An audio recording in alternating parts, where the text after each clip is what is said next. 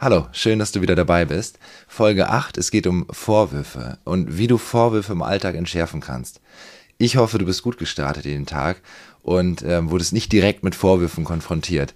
Das ist was, was für uns grundsätzlich ja eher unangenehm ist. Ich habe jetzt gedacht, zehn Minuten brauche ich ja gar nicht, um Vorwürfe zu entschärfen. Wir können es tatsächlich, wir können ja plaudernd anfangen. Ist immer ein bisschen blöd, in so einem Podcast so einen Monolog zu führen und gleichzeitig habe ich so ein bisschen drüber nachgedacht. Also Vorwürfe sind immer was, was zum Beispiel einen Gesichtsverlust vor einer Gruppe hervorrufen könnte. Deswegen sind sie besonders schwierig zu empfangen.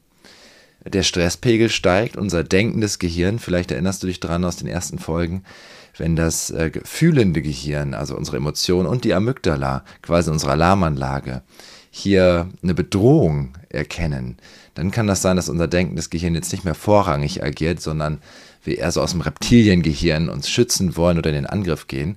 Und genau das ist bei Vorwürfen eben die Gefahr, wenn wir einen Vorwurf abbekommen. Gleichzeitig hilft es zu verstehen, dass ein Vorwurf immer auch eine Selbstoffenbarung ist. Also mein Gegenüber gibt sich mir preis mit diesem Vorwurf. Und das Schöne an der Situation ist, mein Gegenüber spricht mit mir. Denn noch schlimmer als Vorwürfe sind, und das kennst du sicherlich, wenn du im sozialen Bereich oder grundsätzlich irgendwo arbeitest, dass Lästereien hinter dem Rücken eine ganz gefährliche Wirkung haben und einzelne Personen tatsächlich zerstören können. Also das Ansehen im Team kann komplett vernichtet werden, wenn wir Lästereien unterstützen quasi noch oder uns in Lästereien ähm, befinden, weil wir nicht diese Offenheit haben und aufeinander zugehen. Das dazu erstmal. Ich bin immer so ein bisschen hin und her gerissen. Was braucht es noch zu Vorwürfen? Und eine Sache finde ich auch interessant, das habe ich letztens gesehen. Wenn du mal googelst mit Vorwürfen umgehen, dann wirst du relativ schnell folgende Tipps bekommen, äh, wie du schlagfertiger werden kannst. Und das ist natürlich totaler Sinn. Wie, wie sage ich das denn jetzt? Ähm, nett. kann ich nicht nett sagen. Aber schlagfertig ist so viel wie Schlag und fertig. Und das ist natürlich nichts Gewaltfreies, nichts Verbindendes und auf jeden Fall nichts Konfliktlösendes. Das heißt, Schlagfertigkeit bringt gar nichts. Stell dir vor, du bekommst einen Vorwurf. Das stimmt nicht. Es bringt bestimmt was, wenn so ein verbaler Boxkampf inszeniert werden sollte. Und wenn die umliegenden Beteiligten jetzt Gewinner oder Gewinnerin und Verlierer, Verliererin sehen wollen, also wenn es richtig ans Eingemachte gehen soll, dann finde ich Schlagfertigkeit total sinnvoll in solchen hitzigen Situationen. Stell dir mal vor, dein Gegenüber sagt dir jetzt, also macht dir den Vorwurf, du bist so unverantwortlich. Und jetzt könntest du ja schlagfertig kontern und sagen, wenn du mit unverantwortlich meinst, dass ich selbstlos mich engagiere für das Team und für den Erfolg, dann gebe ich dir recht, dann bin ich unverantwortlich. Und dann kommt dein Gegenüber und sagt, nein, das meine ich absolut nicht, ich finde, du bist einfach scheiße. So, und jetzt geht's Schlag auf Schlag und wir gucken mal, wer die besseren Argumente hat und wo es schlagfertiger klingt. Das wird aber nichts lösen und das wird auch überhaupt wieder nicht zusammenführen. Versuch das doch mal anders. Versuch doch mal hinter dem Vorwurf die Selbstoffenbarung zu hören. Was hinter verantwortungslos stecken kann, das weiß ich nicht. Ich könnte in dem Fall aber auf jeden Fall fragen. Also, du bekommst den Vorwurf, du bist so verantwortungslos. Und jetzt kannst du ja nachfragen, okay, stopp mal, aber was meinst du mit verantwortungslos? Und dann kommt, ja, sag mal, wir arbeiten hier im Team Tag und Nacht und ohne Rücksicht irgendwie darauf, dass wir völlig erschöpft sind. Das, das, das schadet uns komplett. Also wir als Team werden an dieser Einstellung zu arbeiten kaputt gehen. Und dann hörst du vielleicht schon das Bedürfnis, okay, da geht es auch um Erholung, ja. Also der Raum für Erholung ist absolut nicht da, sagst du, ja. Nein, der ist absolut nicht da, der fehlt mir komplett. Okay, was, was für eine Idee hast du? Also, wenn es dir um Erholung geht, was, was wollen wir tun? Was können wir machen? Was würdest du vorschlagen? Und so gibst du den Ball wieder zurück. Und dann kommt vielleicht, ja, wie wäre es denn einfach mal nach drei Stunden eine Pause zu machen? Oder vielleicht nach zwei, wäre auch schon nicht schlecht. Ja, okay, Pause, wie lange denn? Ach, ganz normale 10 Minuten, das reicht doch schon, einfach um durchzuatmen. Okay, und dann alle zwei Stunden, oder wie stellst du dir das vor? Ja, weiß ich auch noch nicht. Okay, wenn du es nicht weißt, dann ist es schwer für mich, das umzusetzen. Dann lass uns überlegen, wie können wir die Pausen so einbringen, dass alle gut erholt äh, mitarbeiten können und niemand verloren geht und niemand kaputt geht unter der Situation, weil das ist ja auch mir wichtig und dafür möchte ich Sorge tragen. Und schon merkst du, dass dieser Vorwurf, du bist verantwortungslos, auf eine sehr, sehr sachliche und bedürfnisorientierte äh, Grundlage zurückgeholt worden ist. Du kannst natürlich auch hinter der hinter dem Vorwurf noch Gefühle vermuten. Ich finde, wenn du ins Bedürfnis gehst und von dem Bedürfnis überlegst, okay, und was können wir jetzt tun? Was ist dein Vorschlag? Was sollten wir tun, damit die Erholung, also das Bedürfnis Erholung erfüllt wird? Du kannst also nachfragen, du kannst also hier zurückgeben und sagen, okay, das Bedürfnis ist klar, ist es das? Ja, das ist es. Okay, was würdest du jetzt tun? Oder was ist deine Forderung? Was möchtest du, dass passieren soll?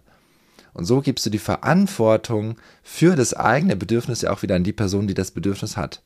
Und du nimmst es völlig weg von deiner Person. Du nimmst es auch völlig weg von dem Vorwurf, den du erstmal bekommst und schaust viel tiefer rein. Also ich fasse nochmal für dich zusammen.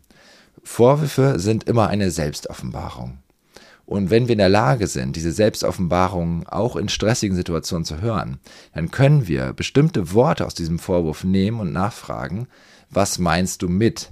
In diesem Fall verantwortungslos. Wenn wir dann weiter hinhören, erfahren wir mehr von unserem Gegenüber und können das Bedürfnis, das unerfüllte Bedürfnis dahinter sehen und auch benennen.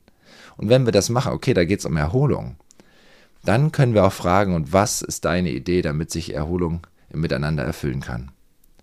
Was schlägst du konkret vor? Und wir geben die Verantwortung wieder zurück. Das heißt, im Grunde ist ein Vorwurf ja auch nur ein Geschenk von unerfüllten Bedürfnissen, die dir dein Gegenüber mitteilt. Und du musst nicht mal die Person sein, die jetzt das Bedürfnis erfüllt, sondern du bist die Person, die das Bedürfnis sieht und mit diesem Bedürfnis arbeiten kann, nach dem Du-Wir-Ich-Prinzip. Das heißt, entweder hast du Ideen, wie sich Erholung erfüllen kann im Miteinander. Wenn du keine hast, dann fragen wir das Wir, also du nicht, also wir, hat jemand von uns im Team Ideen, wie wir uns Erholungsphasen einbauen können. Und wenn das niemand hat und wenn nur ich irgendwie aus irgendwelchen Gründen die Macht hätte, jetzt äh, solche Entscheidungen zu treffen, dann kann ich ja fragen, okay, was ist die Erwartung an mich? Was kann ich konkret tun, damit sich für dich das Bedürfnis nach Erholung in der Zusammenarbeit erfüllt? Ja, und das war es eigentlich auch schon. Gar nicht so spektakulär tatsächlich. Ähm, was wichtig ist, gut in der Selbstregulation zu sein, sich erstmal kurz durch Einatmen, Ausatmen selber regulieren. Dabei denkst du ja dran, bitte, durch die Nase einatmen und nicht durch den Mund, weil der Mund, die Mundatmung ist ja eine sehr hektische Atmung, die auch wieder Stress erzeugen kann. Das heißt, durch die Nase rein, durch den Mund raus. Und dann guckst du, wie möchtest du mit diesem Vorwurf umgehen. Und es ist ja nicht gesagt, dass du jeden Vorwurf ähm, hinterfragen musst oder verstehen möchtest.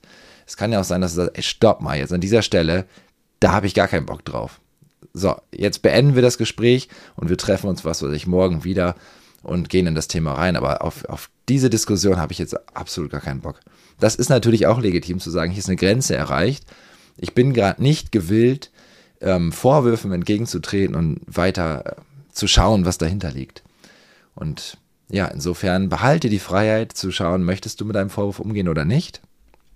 Und versuche auf jeden Fall zukünftig mal zu schauen, welche unerfüllten Bedürfnisse und Selbstoffenbarungen schwingen denn in den Vorwürfen mit, die du abbekommst im Alltag. Und dabei wünsche ich dir viel Spaß. Ja, und ich freue mich, wenn wir uns das nächste Mal wiedersehen. Folge 9 wird spannend. Ich verrate auch nicht, worum es geht. Jetzt beenden wir erstmal die Folge 8 und ich finde es super krass und super schön auch, dass wir jetzt schon acht Folgen haben in dem Podcast.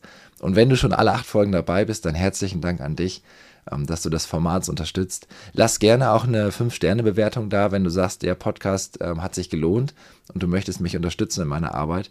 Ich würde mich freuen. Bis bald.